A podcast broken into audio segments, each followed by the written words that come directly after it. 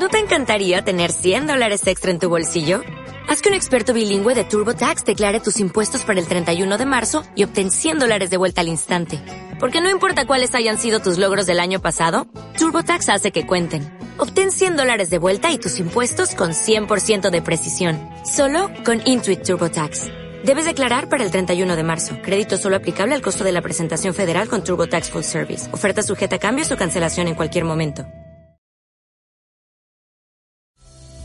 En Pixan ofrecemos pasteles, ciabatas, bagels y todos los productos Pixan. Café molido, miel, salsa macha, granola, brownies, galletas de avena y chía sin arena, galletas con avena y pasas, galletas con nuez de macadamia y arándanos, panque de limón, malanga y los pay de manzana. Puedes realizar tu pedido al 22 88 60 45 90. Hola, buenas tardes, bienvenidos a la hora, a la media creepy. Ya, ya quiero ponerle la hora y no, es nada más la media. Eh, ojalá fuera una hora, pero... Pues, pero solo media por el momento. Solo media hora. Eh, ¿Qué creen? Pues el día, el día de hoy tenemos un tema bastante interesante y son las brujas de Monterrey. Eh, pues quién no ha entrado una vez a YouTube y ha visto pues los videos de la gente que dice haber, visto una bruja volando en Monterrey. Es de las cosas pues que más se ha discutido en internet. Exactamente, hay muchos videos de brujas, bueno, de entes que los consideran brujas algunos de muy mala calidad, pero en Monterrey, más específicamente en el pueblo La Petaca, eh, La Petaca Linares es como el lugar en donde más avistamientos o más leyendas hay acerca de las brujas. De hecho, en Monterrey hay muchos rumores o muchas creencias sobre, sobre brujas. Es de los lugares donde más, se toca este tema. y de hecho, donde dicen que hay más lugares donde es más probable que te echen una maldición o que te hagan un amarre, ¿no? De hecho, mucha gente viaja desde aquí, Veracruz, hasta Monterrey con tal de que les hagan un amarre. A las brujas. Ajá. Bueno, pero vamos a ver qué es una bruja. Bueno, primero, una bruja. Eh, la bruja es una persona que practica la brujería. una persona que practica magia, ¿no? Magia negra, magia blanca, entre otros, ¿no? Eh, se, hizo, se hizo más popular el término por eso de las cosas que, que sucedieron en Salem. No sé si ustedes recuerdan que esta ciudad en Estados Unidos, donde hace unos siglos, pues había muchas mujeres que fueron ahorcadas, pero no solamente mujeres, también hombres fueron ahorcados y sometidos a un juicio. Y entonces la gente, debido a sus creencias religiosas, pues los metían en, los ahorcaban, los aplastaban con piedras, los, los quemaban, entre otras situaciones. Eh, aquí hay varias teorías. Hay gente que realmente cree que sí había gente que practicaba brujería, pero hay otras, hay otras personas, gente que ha estudiado ese fenómeno y dicen que realmente era una histeria por la que pasó la gente, ¿no?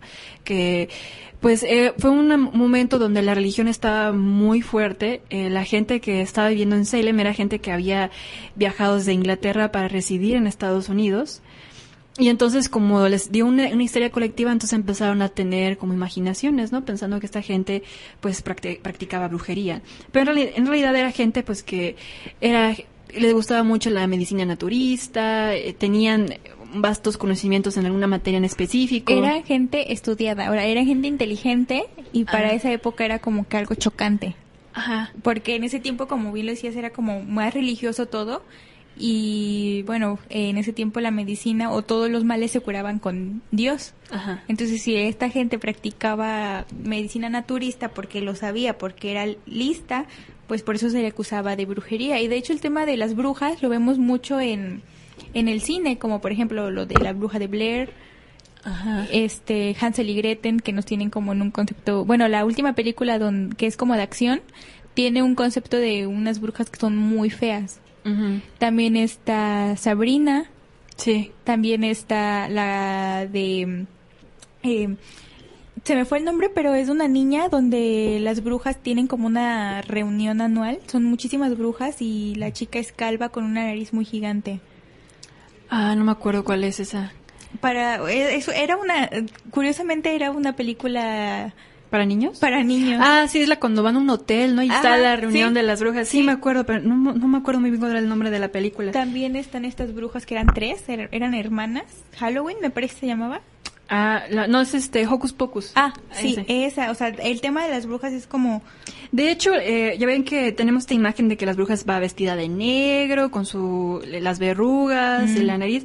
Pues eso viene porque en Salem había una mujer, que era una señora que vivía sola no me recuerdo muy bien si era viuda o simplemente era soltera, pero ella rondaba por los 50 años, cosa que era bastante rara en esa época, ¿no? Que una mujer viviera tanto tiempo, ¿no? Y sobre todo soltera. Soltera. Entonces, lo que ella, como era una persona que estaba ya amargada por los estándares de su, de su sociedad, cada vez que llegaba un vecino con sus hijos le decía, te voy a comer el hijo, ¿no? Pero ella lo decía porque era una persona que le gustaba molestar. Entonces le decía a sus vecinos que no trajeran al niño, que no, este, que, pues que le gustaba molestar a los, a los hijos de los vecinos.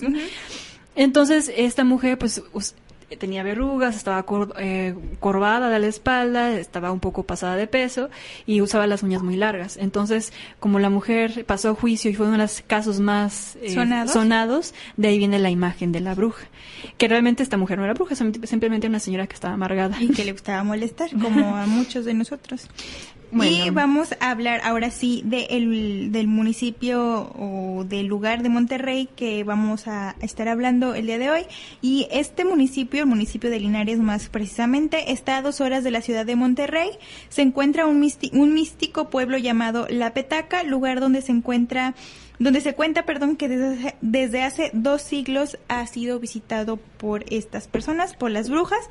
Sus habitantes relatan que personas que vienen desde muy lejos visitan la comunidad eh, en todas las épocas del año, pues las mujeres que practican la hechicería tienen mucho poder en estas tierras esotéricas se ha visto sanar a los enfermos, quitar males a los embrujados y proveer de suerte a los desafortunados. Las encargadas de estas labores benignas se hacen llamar curanderas. También hay que tener en cuenta las, las eh, brujas, porque hay algunas que son curanderas, como en este caso lo mencionan. Hay otras que son las brujas que practican hechicería obscura o magia obscura y las que practican magia blanca, que son conocidas como wiccas. Ajá, ¿las curanderas no es lo mismo que las Wiccans? Pues aquí, bueno, eh, se supone que las Wiccas son como de poderes de naturaleza y magia blanca. Las curanderas son las que llevan como prácticas desde muy antiguas, como por ejemplo eso de pasarte un huevo y todo eso. Ah, yo, siempre pensé que eran lo mismo. Pues yo supongo que en algunos lugares, como para encasillar, sí las puedes eh, meter como Wiccas, porque generalmente hacen como magia blanca. Ah. No se dedican como a la hechicería. También están los famosos... Ay, los chamanes, ¿no? También. Mm, y los nahuales. ajá, los nahuales, pero eso ya son otras como otras otras corrientes, ¿no? Exactamente, es como un tema un poquito más alejado.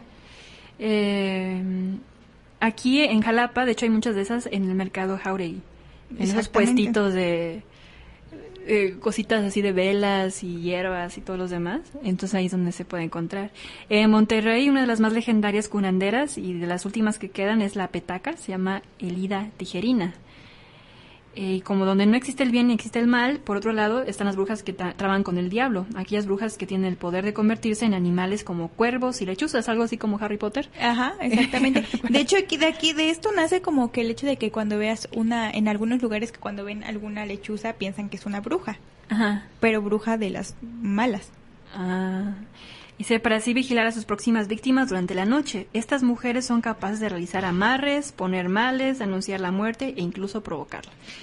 De hecho, acá en México no es muy raro, no, para dicho, no es nada raro que te den eh, eh, ir al periódico y ver, se hacen amarres por 30 pesos o 100 pesos. De hecho, una vez aquí, incluso cuando venía yo aquí al trabajo, me dieron una hoja que decía, hacemos amarres y todo lo demás, te vendemos tu poción del amor y todo lo ah, demás. Claro, es como ya muy normal ese tipo de, de términos, ¿no? Amarres y limpias y todo eso, como que ya lo hemos aceptado como cultura. Como cultura, de hecho luego dicen, es que el chico no me hace, no me hace caso, entonces dicen, ah, pues hazle un amarre. Es algo bastante normal. Una de las evidencias que existen de maldad en el pueblo de las brujas de la Petaca es que en el panteón se han encontrado muñecos vudú con alfileres, animales sin vida con signos de brujería, fotografías con crueles oraciones, entre otros objetos que sirven como medio para hacer magia negra aprovechándose de los difuntos, los cuales son levantados con fines siniestros. Esto ya es como muy popular, ¿no? Como que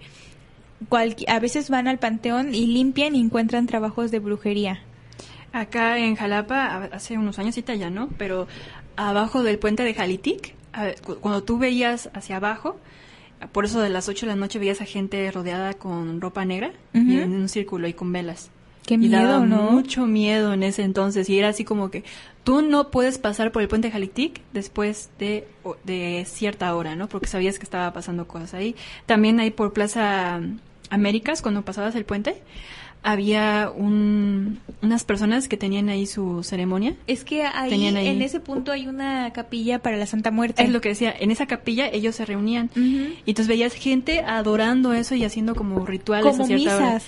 Y, y después de cierto tiempo como que la policía se dio cuenta de esto y clausuraron el lugar, le pusieron unas cintas amarillas para que no se reunieran ahí porque había gente que se quejó y después de eso, a pesar de que habían puesto las cintas amarillas, la gente todavía iba a ese lugar a hacer sus reuniones.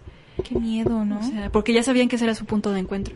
Pues eh, si en algún momento ustedes piensan que están siendo víctima de brujería, vayan a un panteón y probablemente ahí encuentren muchas cosas muy extrañas como animales o fotografías o esos muñecos vudús que les ponen las fotografías y los eh, ponen juntos con un listón rojo amarrados ese es un trabajo de brujería. Lo sé porque he visto varios, bueno, no, no varios, pero sí he encontrado videos en donde están limpiando panteones precisamente y encuentran esto en bolsas negras metidos en las mm. tumbas y sí da como un poco de, de miedo, ¿no?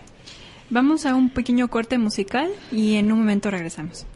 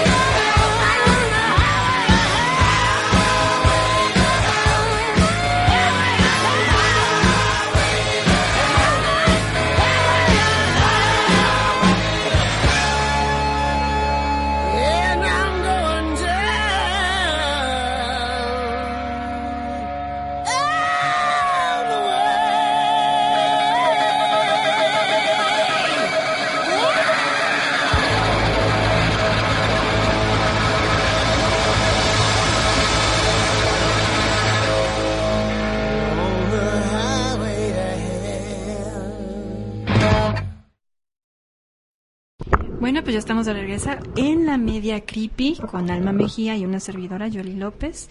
Y pues estamos hablando de las brujas de Monterrey.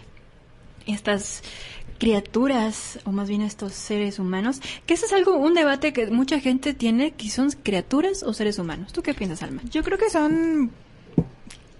Ay, no sé, es que si dicen que se convierten en animales, yo creo que son criaturas, ¿no? Son como criaturas místicas o mitológicas. No sé, es que es, es un debate porque en sí es una persona que ejerce poderes. Ajá.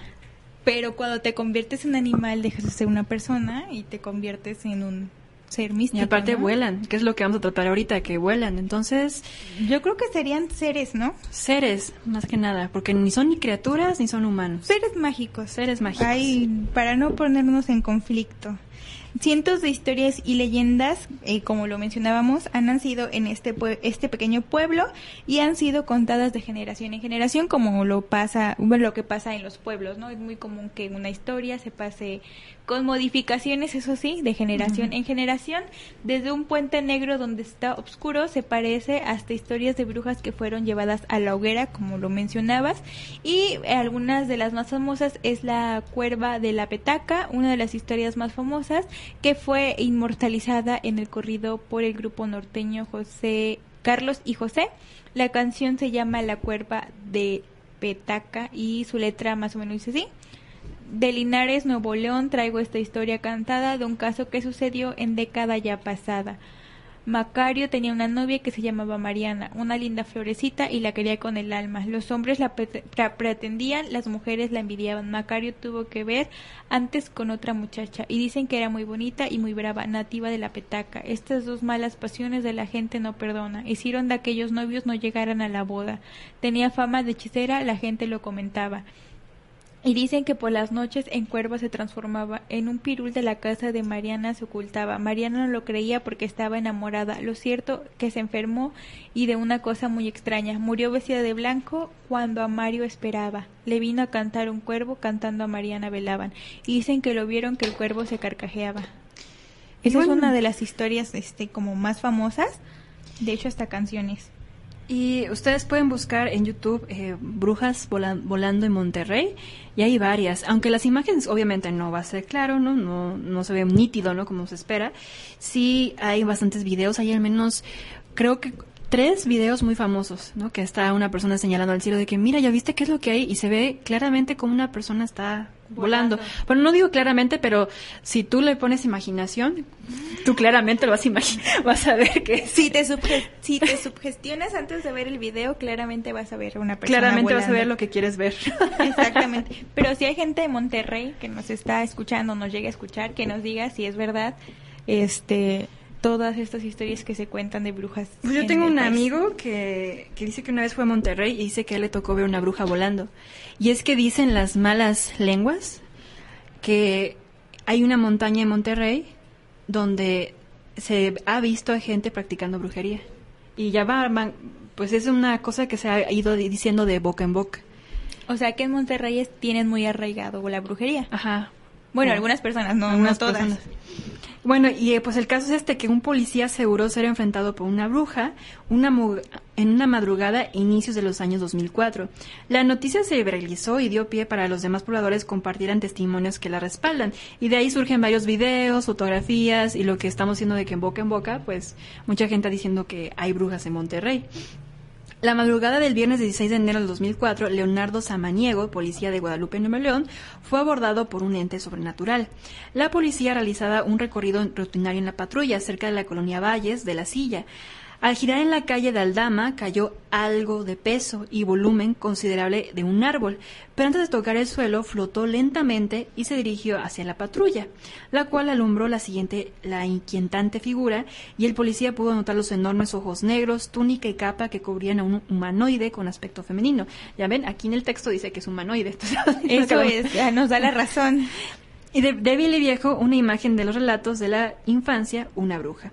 La figura cubrió sus ojos a la luz y acto seguido se abalanzó hacia el automóvil, encendió, encendido y lo sacudió con violencia. En el interior del vehículo, Leonardo Samaniego intentaba pedir ayuda desde el radio de la patrulla mientras accionaba el carro hacia adelante y atrás, así, como una respuesta incitiva para ayuntar a lo que fuese que estaba encima del auto, intentando romper el parabrisas con sus garras para acercarse al policía. Eh, pues el policía estrelló el vehículo y a consecuencia de esto perdió la conciencia por el impacto. La ayuda solicitada a través de la radio de la patrulla llegó minutos después. Cuando el policía pudo recuperar la conciencia, los policías y paramédicos que le auxiliaron escucharon el relato de Leonardo con asombro y extrañeza. Y aquí viene lo, lo, interesante, ¿no? Y es que lo extraño del suceso causó tanta curiosidad que se, extendió, eh, se extendió perdón, rápidamente y los medios de comunicación llegaron hasta el lugar de los hechos para entrevistar a Leonardo Samaniego, quien declaró lo siguiente. Era una mujer de ojos muy grandes, sin pupila, completamente negros y me veía amenazante. Sus manos o garras arañaban el parabrisas tratando de agarrarme. Vestía totalmente de negro y era como una capucha que traía en la cabeza y una capa con una bola detrás. Yo pedía refuerzos desesperado por radio mientras seguía en reversa tratando de huir a toda costa de ella. Seguía aferrada sobre el cofre en la patrulla y agarrando el parabrisas. El policía fue trasladado al hospital universitario donde se descartó la posibilidad de que el oficial se encontrara bajo los influjos de alguna sustancia alucinógena, tóxica o alcohólica a través de los exámenes psicológicos y toxicológicos.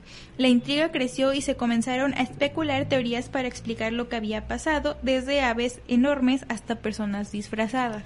Sin embargo, las teorías se serían gracias a la grabación de un poblador de Monterrey en donde se mostraba un humanoide sobrevolando los cerros cercanos a la ciudad. Creo es el video que les digo que es el más famoso. Si ustedes buscan bruja volando en Monterrey, ese es el video que que va a salir. Que va a salir. Ya esta bruja ya tiene más fama que la propia que, la propia historia. Que la propia historia. A esta evidencia se le sumaron un sinnúmero de testimonios cerca de la presencia de este ser, incluyendo el de Manuel Cifuentes, también policía de Guadalupe él dice, bueno, pues bueno, yo estaba saliendo de la base, era un 5 de enero, lo recuerdo bien porque era la víspera del cumpleaños de mi hija. De pronto vi que una persona volando en un palo como una escoba, así como las clásicas brujas, de pronto bajó bastante como si fuera sobre mí.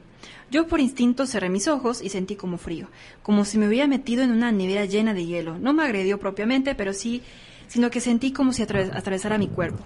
Cuando abrí los ojos estaba alejando, fue casi dramático. ¿Sabe? Sería eh, muy curioso que solamente fuera como que su testimonio, dices, bueno, a lo mejor pues fue él, se lo inventó y ya, ¿no? Pero aquí Pero aquí, ajá, aquí hay otro testimonio. Y lo que llama la atención y lo que en su momento fue como que boom, porque decían, es que son policías los, que están diciendo, o sea, no es cualquier persona. De hecho, el otro testimonio que sobresalió es de otro policía, Gerardo Garza Carvajal, quien fuera de la caseta de vigilancia en la que trabajaba esa noche se encontró atemorizado por la presencia aquí no solo de una, sino de dos mujeres vestidas de negro con plumas y zarpas negras.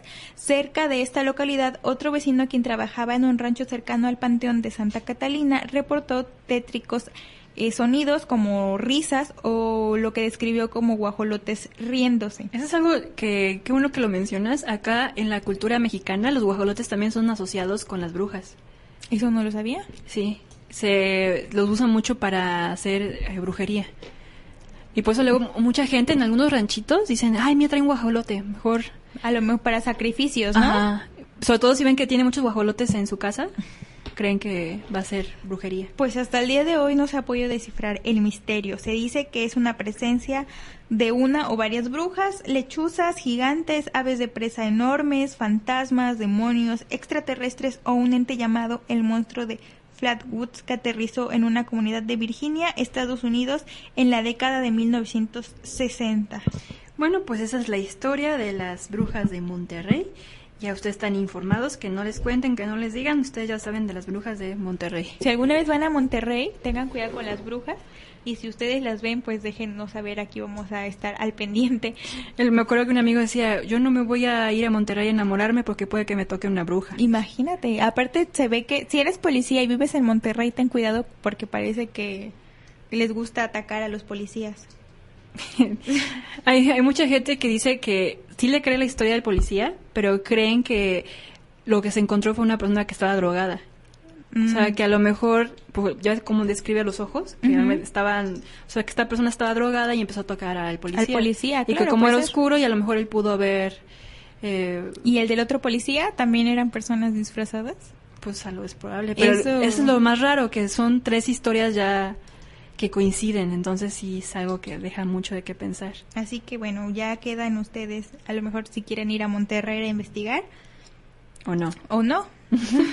entonces bueno, pues ya nos despedimos, solamente queda la invitación de invitarlos a nuestro programa La Media Creepy todos los viernes a la una de la tarde y que consulten los, las repeticiones. Exactamente. Sábados y domingos también tenemos repeticiones a las, me parece, a las 7 de la tarde. De la noche. De la noche. Ah, pero también sigan la programación de Radio Máxima Digital. Esperamos sus comentarios y nos escuchamos el próximo viernes. Sale. Bueno. Hasta la próxima. Hasta la próxima.